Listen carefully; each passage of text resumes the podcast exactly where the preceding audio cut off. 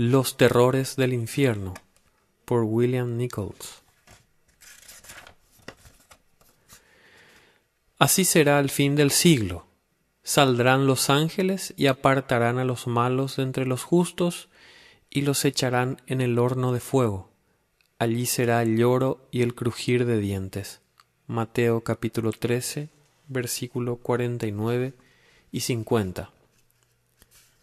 La doctrina del infierno es una de las más ignoradas de toda la Biblia.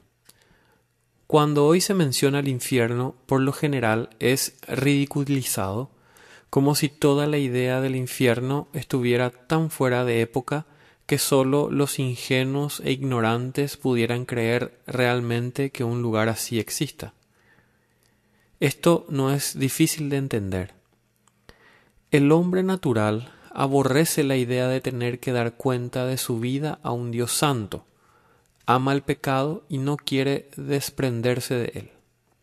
La mente no regenerada presenta una objeción tras otra con tal de no hacerle frente a la realidad del infierno.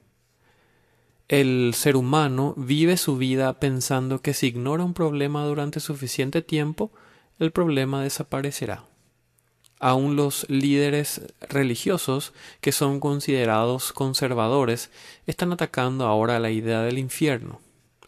Dejemos que los hombres hagan lo que quieran. Las objeciones frívolas de los necios no pueden hacer esfumar al infierno. Ante el clamor que busca aniquilar al infierno, los que creen que la Biblia es verdad deben ponerse de pie y decirlo. Meditar en los terrores del infierno puede ser uno de los ejercicios más importantes que puedes hacer en esta vida. Si cualquiera que oyere el sonido de la trompeta y no se apercibiere, y viniendo la espada lo hiriere, su sangre será sobre su cabeza. Ezequiel capítulo 33 versículo 4. Te imploro, por favor, que tomes el tiempo para leer este libro hasta el final. ¿Por qué tenemos que preocuparnos tanto por el infierno? ¿Por qué tomarnos el tiempo para leer acerca del infierno? Son varias las razones por las cuales es provechoso hacerlo. Uno, conocer los terrores del infierno te puede sacudir la conciencia y sacarte de tu falsa seguridad. Dos, conocer las verdades del infierno puede disuadirte de pecar. Tanto el fiel a Dios como el infiel peca menos cuando le recuerdan regularmente los terrores del infierno. 3. Conocer los terrores del infierno puede ayudar a despertar a los que creen que son salvos solo porque creen en Cristo y en el Evangelio, pero realmente no lo son, sino que sin saberlo van camino al infierno. 4. Predicar la doctrina del infierno es provechoso para creyentes e incrédulos por igual, lo cual pasaré a demostrar. ¿Por qué hay tantos que no le tienen miedo al infierno? Pareciera que hoy la mayoría no teme para nada la realidad del infierno. Esto se aplica tanto a los que pertenecen a una iglesia como a los que son del mundo. La gente no le tiene terror al infierno. ¿Por qué? No le tienes miedo a un león cuando solo lo ves pintado en un cuadro en la pared. ¿Por qué? Porque se trata solo de un cuadro. Sabes que no es real. Pero si te dijeran solo en la selva y te encontraras cara a cara con un león de verdad que te enfrenta con feroces rugidos, estarías aterrorizado. La conciencia del ser humano tocante al infierno es semejante a la del hombre que solo ve un león pintado en un cuadro. Leemos del infierno en la Biblia. Sabemos que el Señor Jesús habló del infierno. De hecho, Cristo habló del infierno más que cualquier otro personaje de las Sagradas Escrituras. ¿Por qué hay tantos que no creen en el infierno o que el infierno sea real? Porque escuchan hablar muy poco acerca de él. No estudiamos lo que la Biblia dice del infierno. Lo que creemos no es únicamente lo que escuchamos decir, también lo que no oímos contribuye a la formación de nuestras creencias. Solo el Espíritu de Dios puede presentarnos los terrores del infierno de manera que los palpamos en toda su realidad. Dios ha usado la doctrina del infierno en las escrituras más que cualquier otra para la conversión de pecadores. Eleva tu oración a Dios rogando que mientras lees estas páginas el Espíritu Santo te muestre el infierno en toda su realidad. 1. La necesidad del infierno. La mayoría de los que hoy se burlan del infierno probablemente lo hacen por varias razones. La principal es el deseo de seguir en sus propios pecados sin que les remuerda la conciencia como lo sería tener que enfrentar las consecuencias de sus acciones. No quieren oír que lo que están haciendo está mal. No quieren oír que sus pecados serán castigados. Algunos dicen, pero ¿no es el tormento eterno en el infierno incompatible con, con, un Dios amante y misericordioso? ¿Cómo puede un Dios bueno castigar a la gente en el infierno para siempre? Un entendimiento equivocado del carácter de Dios y la naturaleza del pecado puede llevar fácilmente a este interrogante. ¿Por qué es necesario el infierno? Examinemos varias razones por las que el infierno es necesario. 1. La maldad enorme del pecado y la santidad de Dios. La dificultad que tiene la mayoría a la hora de comprender la necesidad del infierno se relaciona con un entendimiento incompleto e inadecuado de lo terrible que es el pecado y de lo glorioso que es Dios. No vemos la maldad enorme que hay en el más pequeño de los pecados, ni comprendemos la santidad de Dios, su justicia y su ira.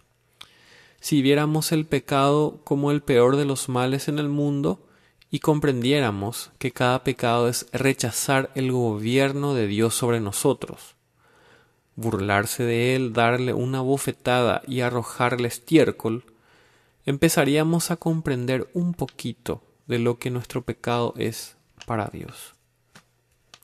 Cada vez que pecamos, nos colocamos a nosotros mismos o a nuestro pecado más querido como dioses rivales el pecado rechaza al Creador como Dios y pone a la criatura en su lugar. Si pudiéramos entender la santidad de Dios y lo que significa ser santo, puro, perfecto, justo, incontaminado, limpio hasta del pecado más pequeño, tendríamos una idea más acertada de por qué Dios aborrece tanto el pecado. La santidad absoluta no puede tolerar el menor de los pecados. Muy limpio eres de ojos para ver el mal, ni puedes ver el agravio. Habacuc 1.13. Si pudiéramos comprender la gloriosa santidad de Dios y su pureza, así como la abominable naturaleza del pecado, no tendríamos problema en creer en la necesidad absoluta del infierno. Engañoso es el corazón más que todas las cosas y perverso. ¿Quién lo comprenderá? Jeremías capítulo 17, versículo 9. El corazón está enfermo, es malvado y engañoso. La corrupción en el corazón nos engaña en, cuanto a lo terrible del pecado, al, al igual que de muchas otras cosas. 2. La naturaleza infinita de Dios. A fin de entender cómo es realmente nuestro pecado, tenemos que mirarlo a través de los ojos de Dios. Dios es un ser infinito y eterno. Cada acto pecaminoso es cometido contra un Dios infinito y santo. En cada acto de pecado destronamos a Dios y nos colocamos a nosotros mismos en su lugar. En cada pecado, la cuestión es, es esta pregunta. ¿La voluntad de quién será hecha? ¿La voluntad de Dios o la del hombre? Mediante el pecado, el hombre coloca su voluntad por encima de la del Señor y con esto arroja a Dios como basura debajo de sus pies. Un solo acto pecaminoso cometido contra un Dios santo e infinito merece un castigo infinito. Es una maldad infinita ofender a un Dios infinito, aunque no sea más que una sola vez. 3. Justicia divina. Aún un solo pecado contra Dios reclama que Dios vindique su nombre y su justicia mediante el castigo, que se merece. Dios puede vindicar su justicia y de hecho lo hará. Lo promete en Romanos capítulo 12 versículo 19 donde dice Mía es la venganza, yo pagaré, dice el Señor. Jonathan Edwards, uno de los predicadores más grandes que jamás haya existido, escribió La gloria de Dios es el mayor bien, es el fin supremo de la creación, es de más importancia que cualquier otra cosa. Pero hay un modo mediante el cual se glorificará a sí mismo, a saber, la destrucción eterna de los impíos, por la cual traerá gloria a su justicia.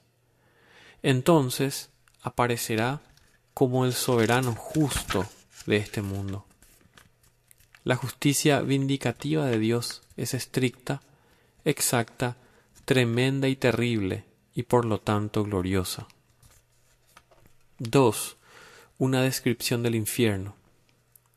El infierno es un horno de fuego inextinguible, un lugar de tormento eterno donde sus víctimas son atormentadas tanto corporal como mentalmente, debido a su naturaleza pecadora los pecados que de hecho cometieron y la cantidad de luz espiritual que les fue ofrecida y que rechazaron. El infierno es un lugar donde Dios ha retirado su misericordia y su bondad, donde Dios se revela como un fuego aterrador y devorador, y los hombres viven con lascivias y deseos insatisfechos en un tormento sin final. En Mateo capítulo 13, versículo 47 al 50, el Señor Jesús cuenta una parábola sobre el juicio. En los versículos 49 y 50, el Señor describe el destino de los malos. Así será el fin del siglo. Saldrán los ángeles y apartarán a los malos entre los justos y los echarán al horno de fuego. Allí será el lloro y el crujir de dientes. Al examinar estas palabras del Señor Jesús, notemos primero que describe el infierno como un horno de fuego. El horno de Nabucodonosor fue calentado siete veces más de lo acostumbrado y es descrito como un fuego de horno ardiendo. Daniel capítulo 3 versículo 23. Juan el Bautista habló de un fuego que nunca se apagará. Y Apocalipsis describe el fuego, oh, perdón, describe el infierno como un lago de fuego que arde con azufre. Apocalipsis capítulo 19, versículo 20. ¿Podemos realmente imaginar el horror al que se refieren estas palabras? Imagina cada parte de tu cuerpo expuesta al fuego al mismo tiempo, de modo que cada fibra de tu ser siente el intenso tormento de ser quemado. ¿Cuánto tiempo aguantaría semejante castigo? Cristo dice que allí será el lloro y el crujir de dientes. Los impíos llorarán y crujirán los dientes al tener que soportar el dolor y el sufrimiento más intenso que jamás hayan sentido de las llamas que los consume y les quema constantemente cada parte del cuerpo. Y todo esto sin un instante de alivio. Jonathan Edwards describe con un lenguaje gráfico cómo serán las llamas del infierno. Algunos de ustedes han visto edificios incendiados. Imaginen, pues, la poca ayuda que podrían ofrecer para combatir las llamas si se encontraran en medio de un incendio tan grande y voraz. Han visto a menudo una araña o algún otro insecto arrojado en el fuego y han observado lo rápido que sucumbe por la voracidad de las llamas. No hay una lucha larga, no presenta resistencia contra el fuego, no muestra nada de fuerza con la cual combatir el calor o huir de él. sino que inmediatamente cede y se rinde, y el fuego lo abate y lo consume. Es esta una débil descripción de lo que será el infierno a menos que te arrepientas y acudas a Cristo. Hacerte la ilusión de que te puedes preparar para soportar los tormentos del infierno es como si un gusano a punto de ser arrojado a un horno de fuego se inflara y tratara de, tratara de fortalecerse y prepararse para combatir las llamas. La Biblia también describe el infierno como un lugar de tinieblas. El Señor Jesús cuenta de un invitado que se presentó a una boda sin su vestido de boda y que fue arrojado a las tinieblas de afuera. Mateo capítulo 22, versículo 13. Judas escribe diciendo que para los que van al infierno está reservada eternamente la oscuridad de las tinieblas. Judas capítulo 13. Christopher Lowe describe en su libro Los terrores del infierno. La oscuridad es terrible, y los hombres tienden a sentir más miedo en la oscuridad que en la luz. Por lo tanto, el infierno es presentado con esta imagen terrible para hacer que los corazones tiemblen, no sólo por la oscuridad, sino por la tenebrosidad de la oscuridad. Isaías capítulo 30, versículo 33 compara el infierno con Tofet. Tofet era el lugar donde los judíos idólatras sacrificaban a sus a sus hijos al dios pagano Moloch o Moloch, arrojándolos al fuego. Día y noche se escuchaban en ese lugar gritos y alaridos de dolor, tal como se escuchan lamentos, gritos y alaridos de dolor en el infierno. Isaías dice en ese mismo versículo que el soplo del Señor, como torrente de azufre, enciende el fuego del infierno. Las evidencias en las escrituras demuestran que Dios mismo será el fuego del infierno. Hebreos capítulo 12 versículo 29 dice, Nuestro Dios es fuego consumidor. En su ignorancia, los incrédulos danzan de alegría cuando los pastores predican del amor y la misericordia de Dios, pero no serán objeto de ninguno de los dos si no se arrepienten. Para ellos, Dios será un fuego totalmente consumidor. Hebreos capítulo 10, versículo 30 al 31 advierte, Conocemos al que dijo, Mía es la venganza, yo pagaré. Y otra vez el Señor juzgará a su pueblo. Horrenda cosa es caer en las manos del Dios vivo. Sí, es horrenda cosa. Es cosa horrible traer en las manos del Dios viviente. No escaparás del infierno, pecador. Dios será tu infierno y su ira te consumirá y se derramará sobre ti mientras Él exista. ¿Quién conoce el poder de tu ira? Salmo capítulo 90 versículo 11. Por cuanto Dios mismo será el fuego del infierno, no hay palabra que pueda expresar lo aterrador que será para los allí condenados. No hay ninguna razón para suponer que quizá los predicadores presentan este tema con más gravedad que la que realmente tiene, que quizá no sea tan horroroso y terrible como pretenden. Por el contrario, tenemos motivos para creer que después de decir lo peor que podemos decir, todo lo dicho o pensado no es sino una pálida sombra de la realidad. En Lucas capítulo 16, versículo 19 al 26, Cristo nos cuenta la parábola de dos hombres. Uno de ellos era rico, tradicionalmente conocido como Divas. El otro era pobre, se llamaba Lázaro. Ambos murieron.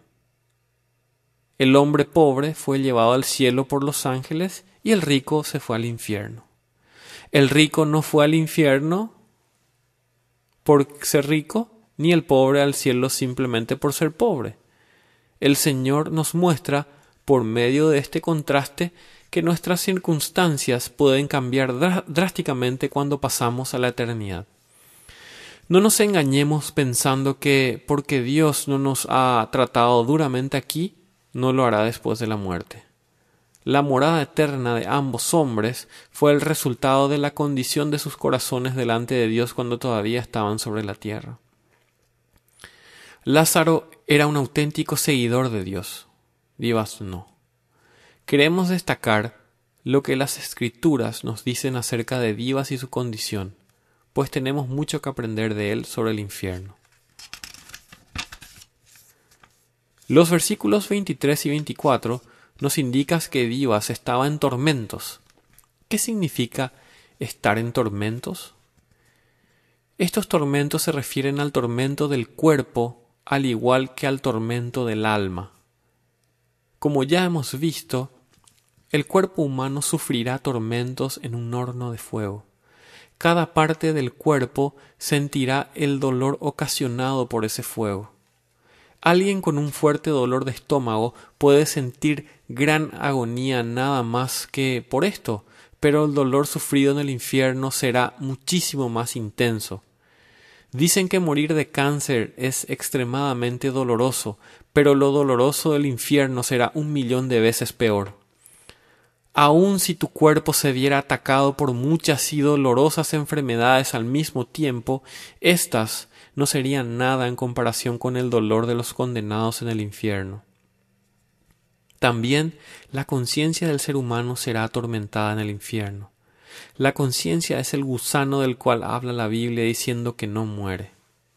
En la parábola, Abraham le dice a Divas, Acuérdate, en tu vida, los condenados serán atormentados por su sufrimiento extremo, pero también lo serán por sus propios recuerdos. Se acordarán de haberse burlado cuando oían acerca del infierno. Se acordarán que recibieron advertencias y que les rogaron que se arrepintieran o que era imposible ser salvo y disfrutar de las bendiciones del cielo sin someterse a Cristo como Señor. Pero no hicieron caso. Serán atormentados viendo a la distancia las glorias del cielo, como pudo ver las divas, y saber que estaban condenados para toda eternidad. Serán atormentados por deseos insatisfechos y concupiscencias insatisfechas. Divas no pudo recibir ni una gota de agua para refrescar su lengua serán atormentados por el hecho de saber que nunca escaparán del infierno. A Divas le dijo Abraham que no se podía ir de allá o que no se podía ir de allá para acá. Serán atormentados por los gritos y alaridos de dolor y las maldiciones proferidas por los condenados a su alrededor. Los tormentos más extremos que uno puede sentir sobre esta tierra son como picaduras de una pulga en comparación de los tormentos del infierno. Jonathan Edwards, en un sermón sobre el futuro castigo de los impíos, habla de cómo estos son incapaces de encontrar un solo instante de descanso en el infierno. No, hallarán nada que alivie sus penurias en el infierno, no encontrarán allí un lugar de reposo, ningún rincón secreto que sea más fresco que los demás, donde puedan tener un respiro, un poco menos de lo extremo de su tormento, ni una fuente de agua, ni un arroyuelo de agua cristalina en ninguna parte del mundo de tormento. No, siquiera una gota de agua que de agua que calme su sed. No tendrán un amigo que los consuele ni que les haga un poco de bien. No encontrarán ningún lugar donde puedan hacer una pausa, descansar y tomar aliento, ni siquiera por un minuto, porque serán atormentados con fuego y azufre y no tendrán descanso ni un ni de día ni de noche por los siglos de los siglos. 3. La eternidad del infierno. El aspecto más aterrador del infierno es el de su duración. El infierno es eterno. El infierno durará para siempre. ¿Quién puede comprender lo que es la eternidad? No hay fórmula o ecuación matemática que pueda explicarla. Tu mente no puede concebir la eternidad y sin embargo es real. Este solo eh, aspecto del infierno debiera impulsar a los hombres a clamar arrepentidos. No es extraño que los escépticos de todas las épocas hayan atacado la naturaleza eterna del infierno, sustituyéndola por doctrinas como la aniquilación de los incrédulos. Echemos otra mirada a las escrituras para verificar la naturaleza eterna del infierno y tratar de entender mejor la eternidad. Después consideraremos por qué el infierno tiene que ser eterno. Y el diablo que los engañaba fue lanzado en el lago de fuego y azufre, donde estaban la bestia y el falso profeta, y serán atormentados día y noche por los siglos de los siglos. Apocalipsis capítulo 20 versículo 10. Este versículo nos muestra con claridad la duración del infierno. El infierno es por los siglos de los siglos.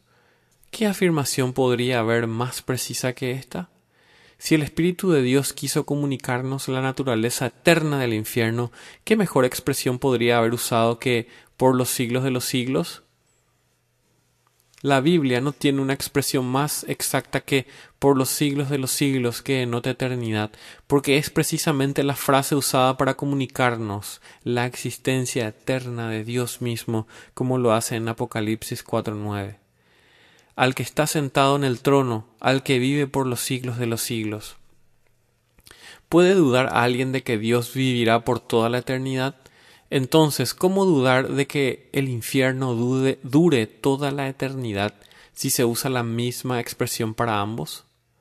Podemos concebir poco de lo que es esta realidad, pero para ayudarte a hacerlo, imagínate que te han lanzado en un horno de fuego o una gran caldera donde tu dolor es mucho mayor que el ocasionado por tocar accidentalmente un carbón encendido, ya que el calor es más intenso. Imagínate también que permaneces allí un cuarto de hora, en puro fuego y todo el tiempo con el uso de tus cinco sentidos. Qué horror es entrar en una caldera así. Y qué largo te parecería ese cuarto de hora y después de aguantarlo por un minuto, qué insoportable te resultaría pensar que tienes que soportar los otros catorce minutos.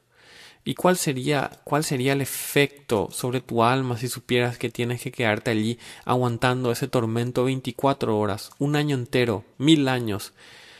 Ay, qué desesperado estarías si supieras que tienes que aguantarlo por siempre jamás, que eso no tiene final, que después de un millón, de millones, de siglos, tu tormento no está más cerca de su final que al principio y que nunca serás liberado.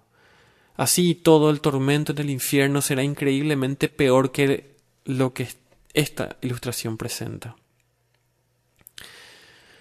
Cristo, describiendo el gran día del juicio, nos cuenta de la separación de los malos de los justos, usando estas palabras. ¿Irán estos al castigo eterno? y los justos a la vida eterna. Mateo 25, 46. ¿Hay alguien que niegue el cielo existe eternamente? ¿Se acabará alguna vez la vida de los justos? Por supuesto que no. Y la misma palabra griega empleada en este versículo para dar la duración de la vida eterna de los justos es usada para dar la duración del castigo de los malos. El infierno durará tanto como dura el cielo. Según algunos pasajes bíblicos, en el infierno habrá diferentes grados de castigo determinados para cada ser humano. Lucas capítulo 12, versículo 47 y 48 dice, Aquel siervo que conociendo la voluntad de su Señor no se preparó ni hizo conforme a su voluntad, recibirá muchos azotes. Mas el que sin conocerla hizo cosas dignas de azotes será azotado poco porque a todo aquel a quien se haya dado mucho, mucho se le demandará, y al que mucho se le haya confiado, más se le pedirá. Cristo dice en Mateo 11:24, Os digo que en el día del juicio será más tolerable el castigo para la tierra de Sodoma que para ti. Estos versículos de Mateo indican que la gente de Capernaum recibiría mayor castigo en el día del juicio que los pobladores de Sodoma. Los versículos en el Evangelio de Lucas hablan de una diferenciación en el juicio basada en la cantidad de luz recibida. Algunos recibirán muchos azotes mientras que otros recibirán pocos. Quienes cometan peores pecados o más de ellos recibirán más castigo en el infierno. Juan 19:11. Los hipócritas religiosos y los que profesan ser cristianos y no lo son serán castigados más severamente que los demás. Mateo 23, 14. El Señor dijo de Judas Iscariote, bueno le fuera a ese hombre no haber nacido. Mateo 26, 24. ¿Por qué diría la Biblia estas cosas si la aniquilación fuera lo único que hay después de la muerte? El que haya diferentes grados de castigo solo tiene sentido a la luz de la capacidad de, sentir un castigo. ¿Podría haber dicho Jesús que a Judas le hubiera sido mejor no haber nacido si la aniquilación era todo lo que le esperaba? La aniquilación no califica como castigo. Cada vez que el incrédulo peca aumenta el nivel de su tormento en el infierno el que peca al doble que otro con un conocimiento similar del Evangelio recibirá el doble de castigo. Cada día que el pecador con vida aquí en la tierra pasa sin arrepentirse, añade su castigo en el infierno. Romanos 2.5 dice, Pero por tu dureza y por tu corazón no arrepentido, atesoras para ti ira para el día de la ira y de la revelación del justo juicio de Dios.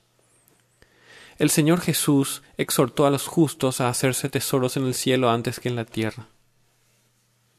Los impíos aumentan la ira y el tormento futuro en el infierno cada día que siguen pecando. Añaden a su castigo diariamente. En el infierno, los condenados desearán no haber nacido. Charles Spurgeon decía, en el infierno no hay esperanza, ni siquiera la esperanza de morir ni la de ser aniquilados. Los perdidos están perdidos por los siglos de los siglos.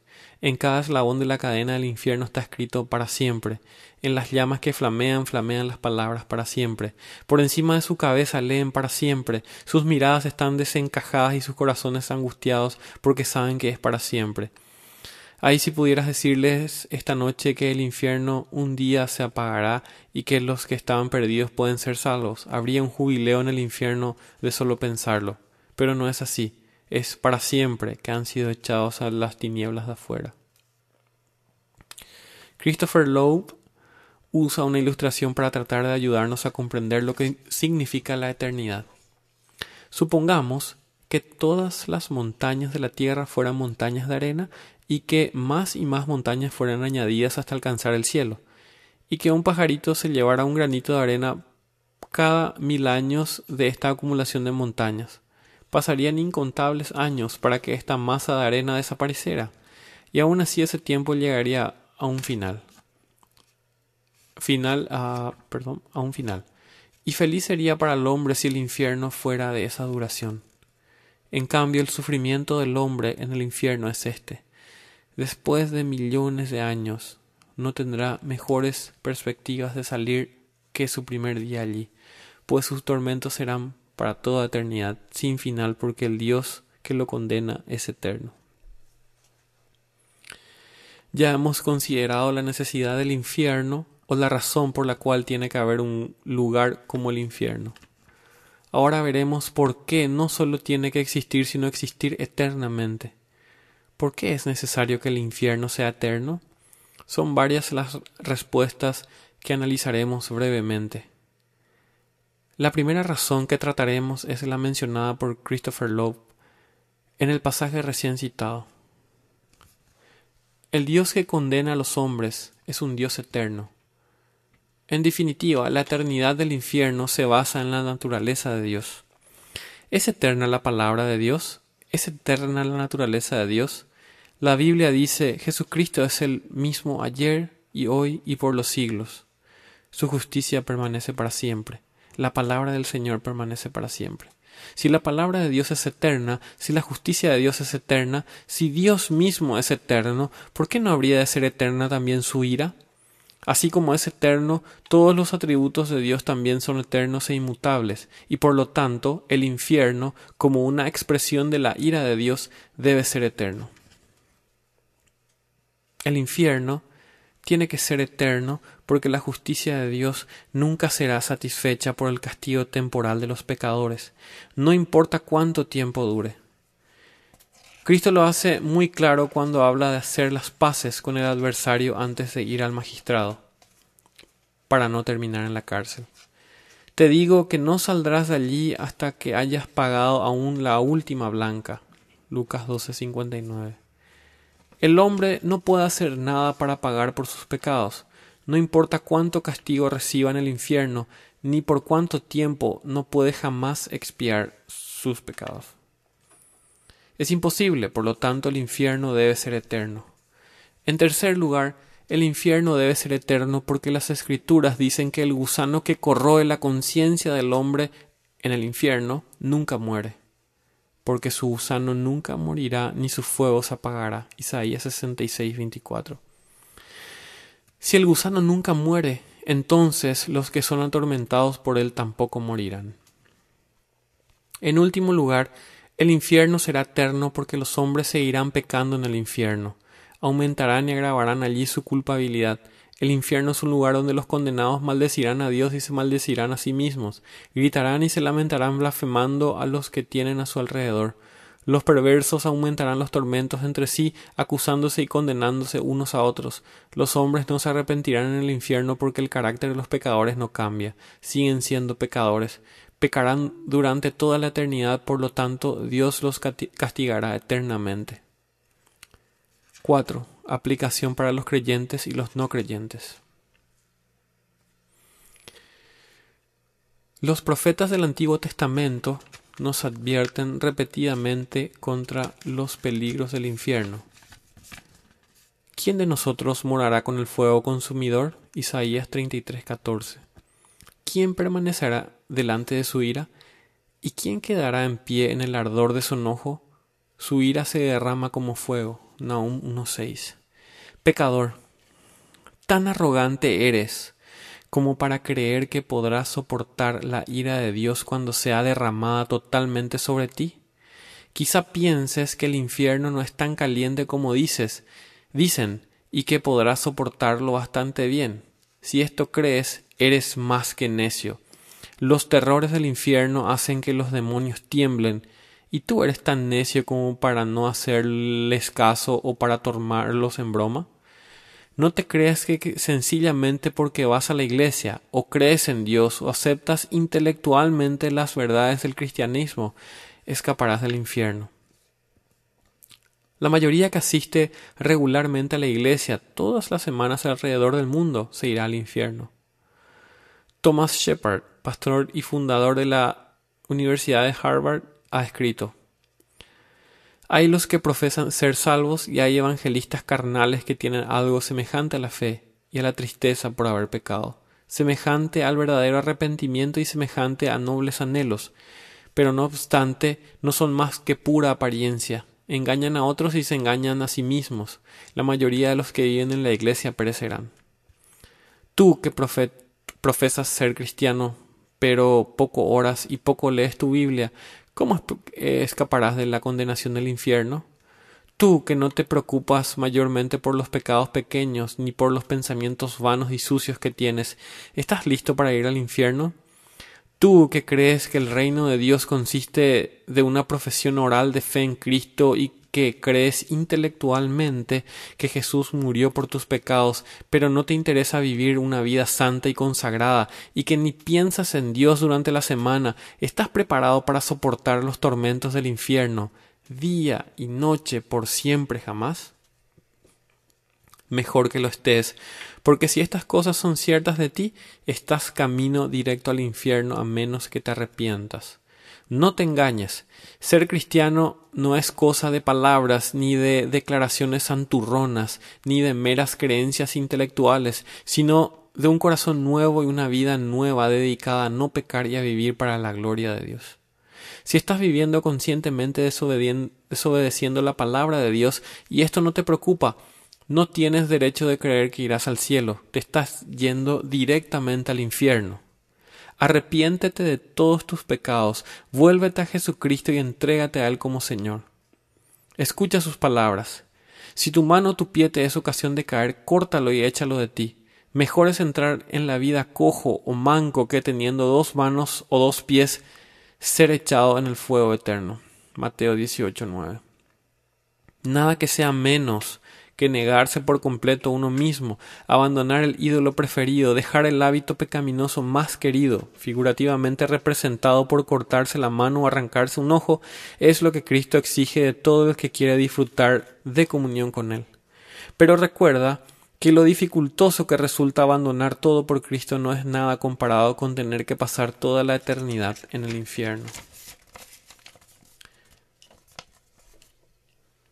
No creo que a nadie se le pueda asustar para motivarlo a, creer, a querer ir al cielo, pero sí creo que se puede asustar a alguien como para que no quiera terminar en el infierno, y en cambio busque a Dios con todo su corazón y le ruega a Cristo que tenga misericordia de él.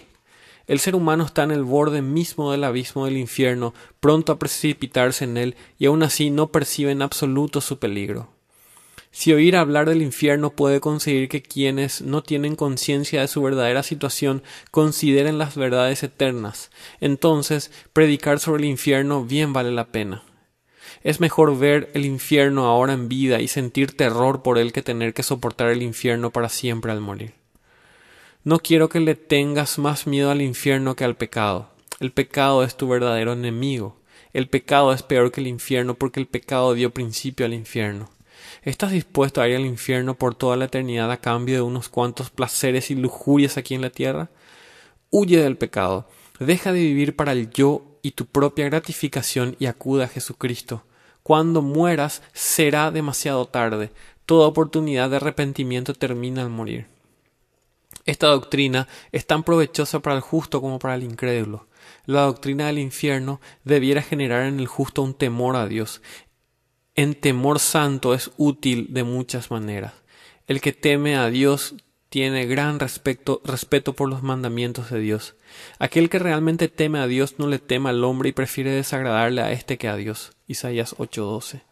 Esta doctrina debiera aumentar tu fidelidad y gozo en Cristo por haber sido liberado de los tormentos del infierno e igualmente debiera aumentar tu amor por Cristo quien cargó con la ira de Dios en la cruz por ti. La doctrina del infierno debiera generar en ti un temor al pecado. Tendría que hacer que temieras aún a los pecados pequeños y que confesaras y abandonaras también los pecados del corazón y de la mente. Haz que la doctrina del infierno te guarde de los pecados. La doctrina del infierno debiera ayudar al creyente a ser paciente en sus momentos de aflicción. No importa lo grande que sean tus aflicciones aquí en la tierra, son muchos menores que los tormentos en el infierno del cual el Señor ha librado a los que son de él. Es posible que tengas que sufrir algunos tormentos mientras estás en la tierra, pero recuerda que son solo son temporales y que han sido librados que has sido librado del peor de los tormentos de modo que puedes regocijarte aún en el tiempo de aflicción. Esta doctrina es provechosa para motivarte a contar a otros el mensaje de Cristo. Earl Davis escribió en su libro La ira de Dios Lo eterno de los sufrimientos del infierno deberían hacernos más celosos y prontos para hablar a otros del único que puede rescatarles.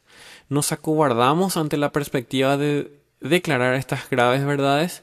¿Nos disgusta la idea de ir al infierno? Nos disgusta la idea del infierno, recordemos que Dios será glorificado incluso por medio de los castigos eternos de los incrédulos en el infierno.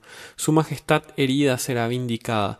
Lo que es supremo en el propósito de Dios a la hora de elegir a unos y reprobar a otros es, su propia gloria, y el infierno también glorificará su justicia, su poder y su ira por toda la eternidad. Mientras tanto, tenemos la responsabilidad de orar y procurar la salvación de los pecadores antes de que caiga sobre ellos tan horrendo castigo. No puedo terminar sin una palabra final para ti, que te crees convertido pero no lo estás, y también para ti que sabes que no estás convertido. ¿Puedes concebir la eternidad? Haz una pausa y trata de imaginar que eres atormentado incesantemente, para siempre, sin final, ¿No te aterroriza esto? Jamás tener un momento de descanso, jamás tener una gota de agua que calme tu sed. Vuelve a reflexionar sobre la duración de la eternidad. Trata de imaginártelo, día y noche, ardiendo por siempre jamás en un fuego como una araña en una, en una, hoguera, gritando, aullando, sufriendo, maldiciendo el día que naciste y siendo maldecido por los demonios y las almas condenadas que te rodean eternamente, recordando, recordando siempre las advertencias que tuviste sobre la tierra y que no les hiciste caso porque te sentías satisfecho contigo mismo, engañándote de que todo estaba bien con tu alma. La esposa de Job le aconsejó que maldijera a Dios y muriera. A no ser que te arrepientas y acudas a Cristo, quien es tu única esperanza, maldecirás a Dios eternamente y serás atormentado por Él en su presencia, en la terrible plenitud de su ira, sin que nunca puedas morir. Así es, nunca morirás. La eternidad es para siempre.